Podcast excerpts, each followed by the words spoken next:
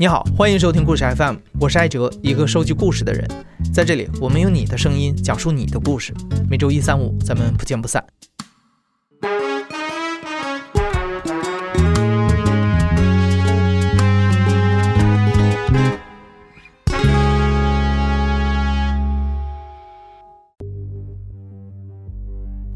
这个词儿，我不知道你有没有听说过？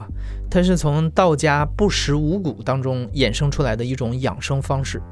通俗一点说，就是在一段时间之内不吃任何东西，只靠吸风引露，通过服气和调节呼吸等方式，达到净化身体和灵魂的效果。这种好像只在古籍上看到的养生方式，这些年却悄悄地在大城市里流行起来了。应运而生的辟谷班层出不穷，而且价格不菲。今天的讲述人小凡，两年前曾经是一位媒体人，专门报道和健康医疗相关的话题。职业的敏感性让小凡对辟谷班产生了好奇：到底是哪些人，又为了什么样的目的在参加这样的班呢？辟谷真的像广告上说的那么神吗？小凡决定亲自去卧底体验一下。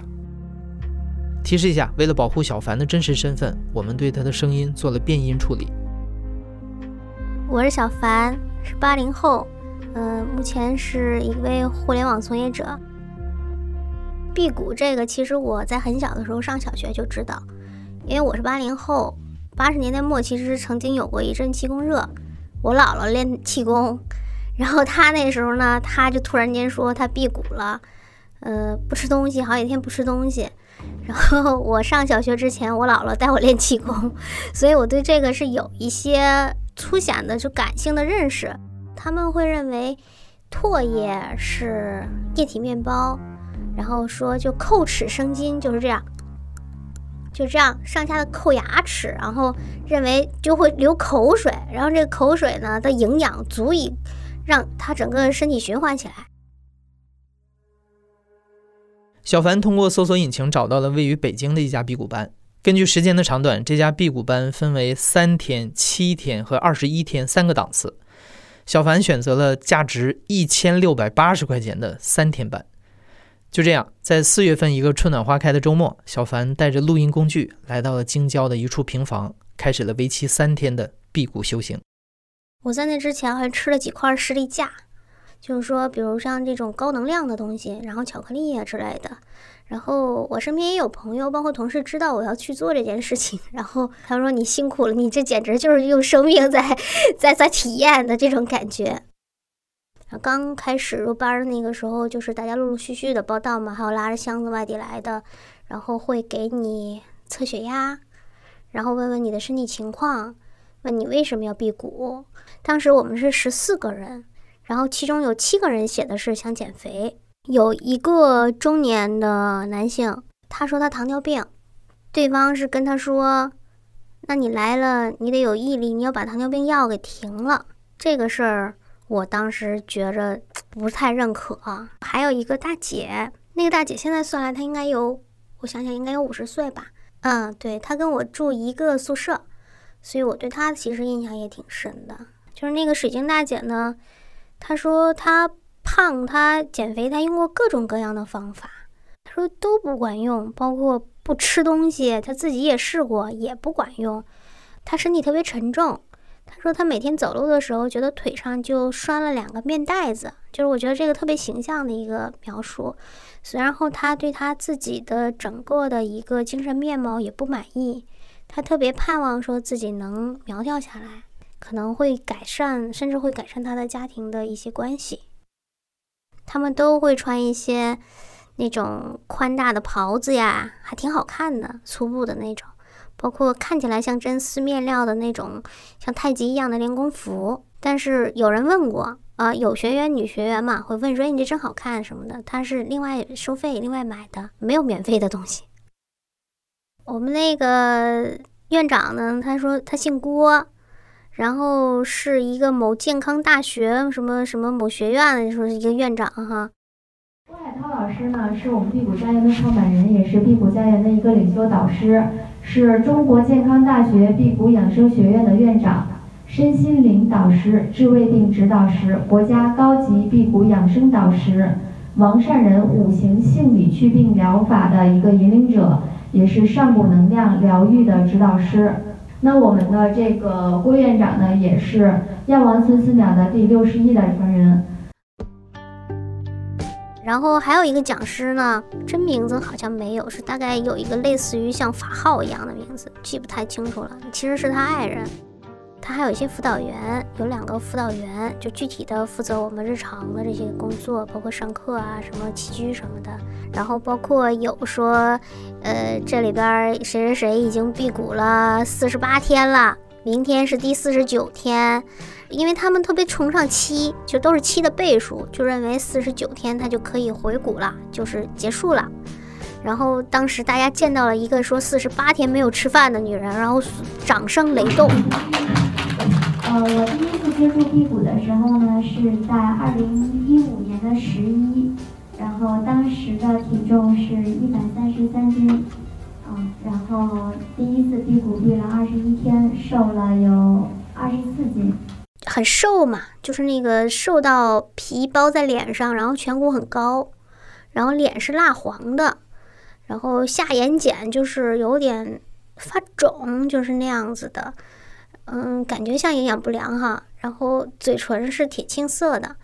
刚开始不知道他是谁，但是他其实他当时是给学员量过血压，嗯，然后当时我就是也对他有一个印象，就是在于他给别人量血压的时候，你会看见他的手嘛，就他指甲里边脏脏的、黑黑的。我因为我总觉得血压计这个东西是属于西医的嘛，就如果要是能给人量血压，应该有一定的西医的。呃，医学的基础或者有一些训练，但是手那么脏，不太符合西医规范。我当时是有点就是，呃，洁癖的那种感觉。后来课下我也去跟他交流了一下，既然他说是他某他是某医学院的博导，他在公开的跟学员们说他的辟谷经历的时候，他说。因为疾病很多时候是没有办法治愈的，所以他就觉得辟谷可能是一个能够治愈人的，包括治愈癌症的这么一个呃法宝。所以呢，他说他要把它，他要写成论文做学术研究。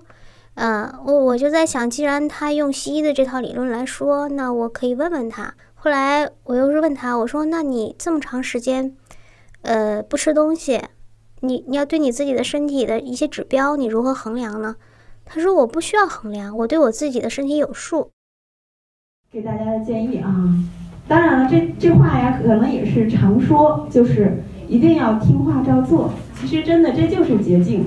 有些人可能会老是想啊，这是为什么？这是为什么？其实咱都不需要想啊，就是我们知道这个辟谷，它本身是咱们老祖宗留下来的。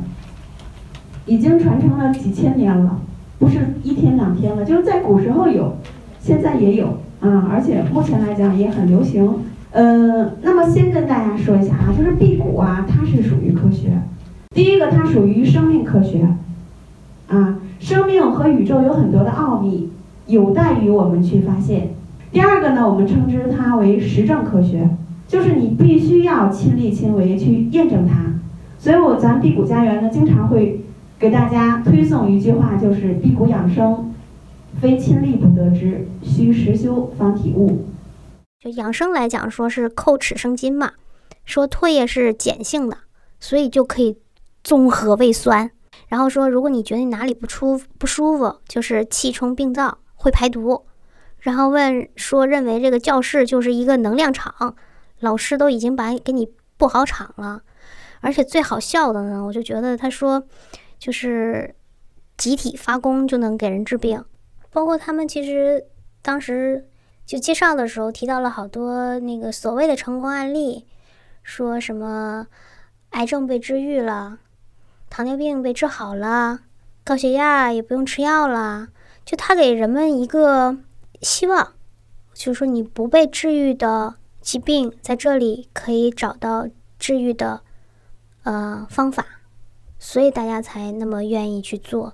我觉得所有参加的人其实都是处于困境当中的人，他们试图想找到解决办法，但是可能是误入了歧途。他确实是使用了很多的明星，比如说当时的李亚鹏夫妇，嗯，还有张纪中夫妇，然后其实还有我们国内非常耳熟能详的啊马云先生，他还会包括记得当时好像还提到了凯特王妃，确实是有一个学员，他是卖中药仪器的，这个可能就类似于泡脚盆之类的这样的一个小伙儿。他和我们不太一样，我们女生呢是想减肥，他是因为脾胃一直不和，他是想增肥，他很苦恼，就可能他的消化系统有点问题。然后当时就是这一阶段的这个关于明星这一块讲完了之后，下课的时候他确实跟我说，他说马云这么多年体重一直保持的那么好，肯定跟辟谷有关系。马云能行，我要向他学习。就下午之后，就晚上就不给我们吃饭了。然后我们就去上课了。然后那天晚上就开始说，说这个院长他特别厉害，他他会点穴，他能给人治病。他点穴，他是在就像一个单独的房间，类似于他办公室之类的地方，或者说是治疗室这样的地方，就会叫人一个一个单独的去。然后那个我去的时候呢，当时是前面还有一位男学员，呃，正在被调理。嗯，然后我看了一会儿，就是那结束了，然后就到我了。就是比如说你端坐在椅子上，然后这个呃院长就围着你转，大概是两个手指吧，嗯，然后会触碰一些他们所谓的什么什么各种穴位，可能主要是施展在你的后背，还有你的胳膊、腿的一些关节的部分，就是没有声音。很安静，就你能听到，可能就在衣服的摩擦的这样的声音。然后有的时候好像还会把整个手掌，比如放在你某个位置，呃，就像类似于先把手搓热，然后再放在某个位置，然后他会问你你什么感觉？对你什么感觉？这个是我三天内听到的最多的一句话了。他们特别喜欢问你什么感觉，然后你还得回复他我有什么感觉。然后你问他什么问题，他也不回答，他就呵呵。我说老师，你这样给我点穴，我是不是就能减肥呀？然后他就呵呵。我问他，我说那这个点穴有什么用啊？他又呵呵。然后最后我感觉是他可能是被我问的不回应也不好了的时候啊，对我问了他，我说老师，我说我没感觉，那应该有什么感觉呀？啊，最后他就跟我说：“他说，应该会有什么麻、痛、胀、跳这样的一些感觉。说你连感觉都没有，你这身体太寒了。我第一天晚上挺饿的，但还好吧，因为我去之前吃了不少，包括我又吃了那个士力架什么之类的，大家都很兴奋，因为第一次参加这样的班儿。”然后最好笑的是，我们都快睡了的时候，我们就听见这个院长在发功。我们当时的判断是说，可能是有某个病人半夜有什么事儿来找院长，然后请他来发功治病，也有可能。然后就听到一些什么松、通什么那种，而且他那声音很大，就我听起来特别像在广播里发出来的声音。经过了大半天的养生洗礼，小凡在有点诡异的气氛当中睡着了。第二天清晨，因为饥饿，大家都醒得很早。一群人被辅导员集中到了户外的一处空地上，开始学习辟谷的核心技术——吸风引路。然后就开始服气了，就是服气的时候，还有一套像操一样的东西，叫龙腾九式。在开始的时候会让大家翻掌吐浊气，就是我们吐气，把我们吸进来那口气吐出去，然后从下往上，就是我们想，我们用我们的意念去想象，我们把宇宙中的一些能量捧上来，捧上来以后灌到我们的百会穴里，灌三次，灌完了以后屏住呼吸。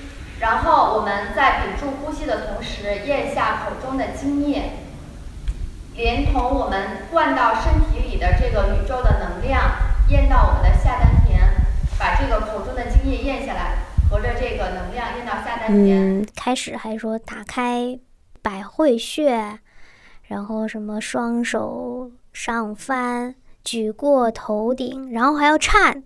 不停的双手举起来，然后往脑袋中间就是这样呼噜气嘛，然后脚还要一颤一颤的，就是那种说吸收宇宙能量，就是福气，然后挺逗的。觉得他因为有辅导员在前面坐，然后再加十几个学员都在那个整个院子当中一颠儿一颠儿一颠儿就这个样子。最后结束的时候还要感恩，感恩宇宙赐予我们能量。感恩宇宙能量，感恩父母赐予我们身体，感恩父母赐予我们身体，感恩祖国和平安定，感恩祖国和平安定，感恩凤凰岭提供我们场地，感恩一草一木，感恩。感恩。这就是我们的早饭。结束了之后，我们还要去山上溜一圈儿。后来就是在下山的这个路上呢，其实凤凰山毕竟是一个也算是北京郊区的一个旅游的地方嘛。大家就说这条路线选错了，因为那条路线上好多农家院的吃的。然后其中一个女孩说：“她说我以前在这吃过，这附近有什么那个烙饼卷带鱼可好吃了。”而且还有羊肉串儿，然后还有大腰子，烤的时候滋滋冒油的那种，然后我们就觉得更饿，更饿了。在晚上，就所谓那个排除负能量、集体发功给人治病的这个时候，就是在一个近二十人就在一个房间里边嘛，当时关着门窗，还拉着窗帘儿，我们当时是手机都要上缴，然后我们问为什么，他说。因为这里边老师已经布场了，有能量场。如果你们用手机的话呢，会破坏这个场的，因为手机有有电磁波。大家又很饿，所以很多人都晕晕乎乎的。然后老师就特别喜欢问说：“你有什么感觉？需要大家来分享。”然后我基本上都属于是挑事儿的吧。其实我也不是故意，因为我是觉得好多问题很荒谬，我不自觉的就会提出来。另一方面呢，我是觉得。我提出来之后，我想了解一下他会怎么回答。啊，他还曾经这样子，就是两只手，然后对着大家从左到右就这样划过去，意思就是说他给所有人都发功了。然后就开始问说：“你们什么感觉？什么感觉？你什么感觉？”然后就开始有人说：“哎呀，我这儿疼。”那人说什么：“我我脚底有什么气什么之类的，就各种各样都出现了。”我真的没感觉，而且我觉得这事儿。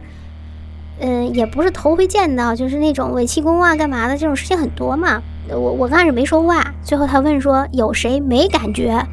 我说我没有啊，然后他就会真的是在现场打压了我。他说没感觉的人应该就是比较迟钝的。那个时候就大家都会看向你嘛，然后你就像一个做了错事的小孩子一样，因为我觉得这是一种心理操操纵，他不停的打压你。然后确立他自己的权威地位，你会自我怀疑，就那个感觉不好。首先就是你得相信，你如果不相信，绝对没有用。你要听我跟这瞎白话、瞎扯，那就没用。在主场修炼的过程中，百病消，为什么没有消失？因为你根本就不信。那所以，比如说这个一些疾病。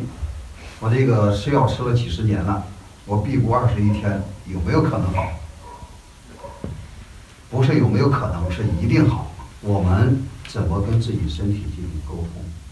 其实非常简单，四句话。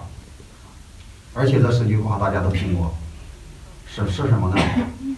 对不起，请原谅，谢谢你，我爱你。你的胃为什么不舒服？你多年以来你是怎么对待它？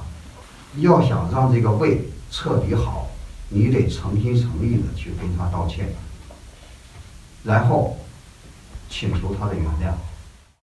院长的夫人在讲课的时候，他就说他讲到意念的重要性，啊，就都跟这个能量场有关系的。就他讲的这个真的是都已经颠覆我的常识。他给我们放了一段电视剧啊，是孙红雷老师演的一个电视剧，一个军旅题材的。孙红雷演了一个角色叫高大山，呃，是一个就战斗的英雄。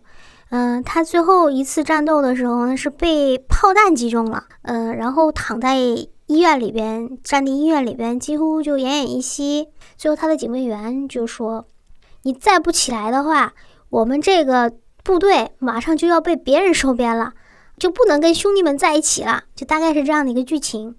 然后这个高大山突然之间就受到了刺激，突然之间就坐了起来。啊，周围的就是当时的这么一个桥段，是医生就很怒了，就是就很惊讶了，说：“天哪，我做了这么多年的医生，我从来没见过一个人身上受了这么多处的那个枪伤，还能站起来。”然后他就把这个。电视剧呢，就给我们做例子，说你看，瘫痪病人因为意志站起来了。所以说，你瘦也好啊，你疾病转化也好，你的其他的什么财富、情感呀、生活呀等等等等，都是一样的。你想改变，你就可以改变啊。你犹豫，他的状态也是犹豫啊。你坚定，他的信念也，他的呈现也是坚定的。一切都是唯心造的啊。一切都是唯心造的。当时我就说：“我说老师，这个电视剧来源于生活，高于生活，你怎么能拿电视剧给我们当例子呢？”他没怎么做回应。后来呢，就是他这儿呢还会有一些外来的来蹭课的这个老师，就是我也不知道是什么人之类的，辟谷的之类的这个讲师，这一类人其实不少见，我们日常当中也会见到。他会说：“我们老老祖宗真是了不起，博大精深。”然后就是说，他们就认为传统的东西一定是好的，一定是几千年一直以来传承下来的东西一定是好的，都非常一知半解。我就感觉这个人他本身的文化程度也不是很高。从古到今，春天都是生发，夏天都是生长旺盛，秋天是收获，冬天是什么？收藏，对吧？好。那们再看啊，老师，那那热带怎么办呢？那适用于热带吗？你春夏秋冬热带没有四季呀。不是，咱们先讲老祖宗在中原大地、神州大地这一块土地上观察得到的规律。那你要提南北极的话，那还没有夏天呢。对啊。是吧？嗯。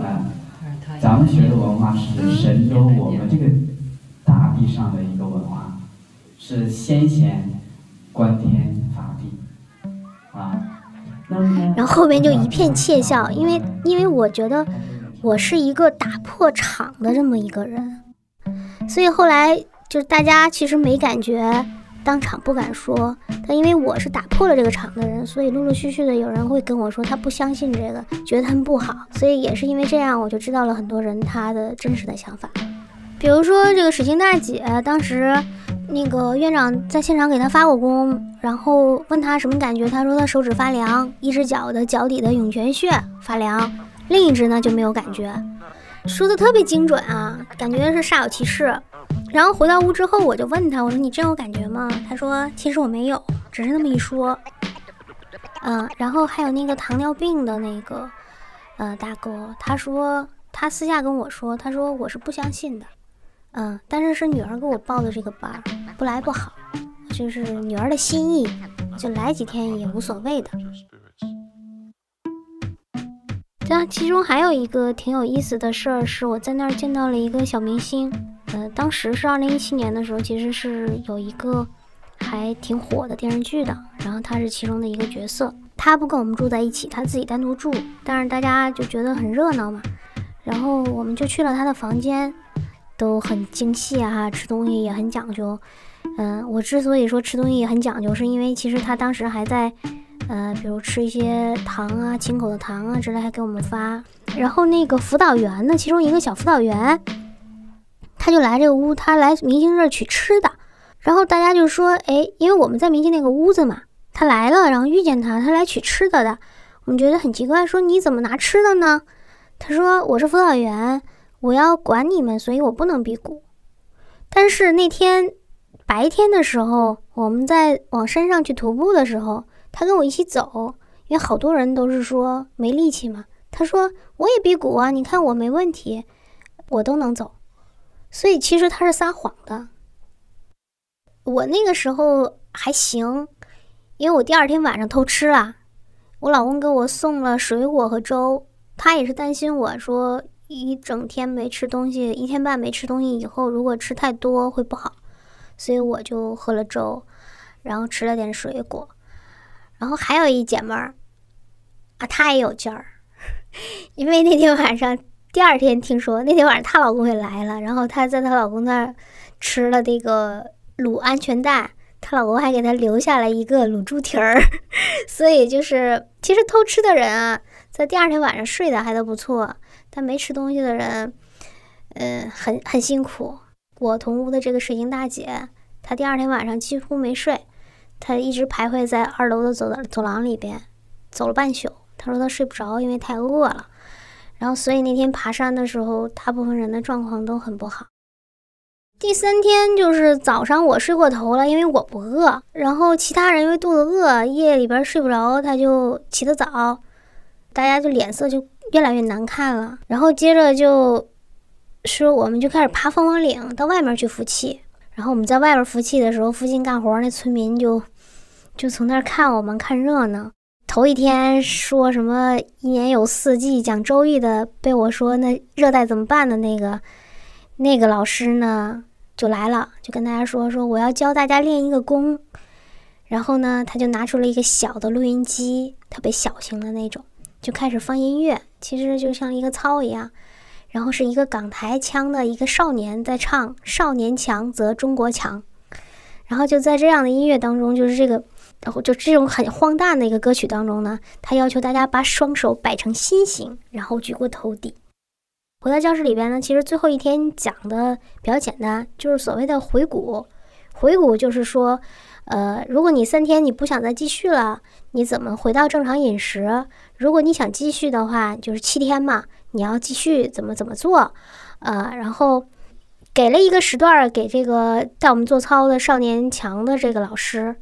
这个老师呢，原来他所有的目的就外就在于兜售他的这个随身听的这个小录音机、小收音机。他说这个小收音机大概是一百九十八还是二百块钱一个，然后说里边有四首歌曲，这四首歌曲呢是呃他找人专门录制的、作曲、录制、定制的歌曲。你可以用我这首四首歌来配合我刚才教你的操操去一起搭配着做。嗯，然后希望大家能买。嗯，我们就本来就觉得他来头不正，没理他。但是我屋的这个水晶大姐，她就买了。我我个人感觉她有点讨好型的人格，就是想去讨好别人。因为这个老师兜售了产品，所以导致了院长对他很不满。因为毕竟是自己的厂子嘛，别人来卖东西，所以院长就说：“你控制一下时间啊！”就把他撵下去了。然后就开始讲怎么回谷。哎，其中有一个点，我就觉得啊很有意思啊，就很荒诞。他说，呃，大家经过这三天的一个什么调理啊、排毒啊，其实身体有很大的变化，嗯，肯定是越来越好的。但是呢，我建议大家在这一个月之内不要进行体检，呃，因为这个身体刚开始进入了另外一个，就是比如说有阴阳的这种另外一种模式里边。那这个是体检，就是效果不好啊，不能看到改善。你一个月以后你再去看，你这样你就会好。就是大家都瘦了，这是真的。我也瘦了五斤。呃，水晶大姐，因为最后一天她她每天她都是上秤，最后她大概也瘦了有五六斤吧。她觉得很有效果，所以她在最后一天结束之前订了一家酒店。她说，她准备接下来的四天不回家，在酒店住下，继续自己每天的服气、练功、辟谷。当时是发了一个毕业证，红色的证书，然后写着我们每个人的名字。然后老师就说，这个三天班回去以后，你要坚持辟谷，最少七天才能回谷。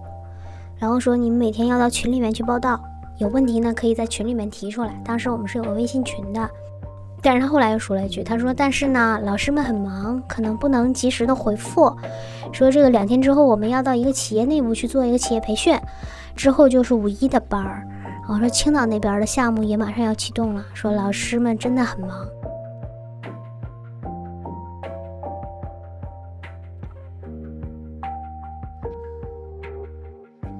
卧底辟谷班的时候，小凡使用的是化名和一台不常用的手机，所以回来之后，他再也没有看过那个群，也再也没有得到过任何关于这个辟谷班的消息。回到家之后，小凡说自己变成了一话痨，喋喋不休地和身边的人讲述了这三天所发生的魔幻经历，而减掉的那五斤肉也很快的长回来了。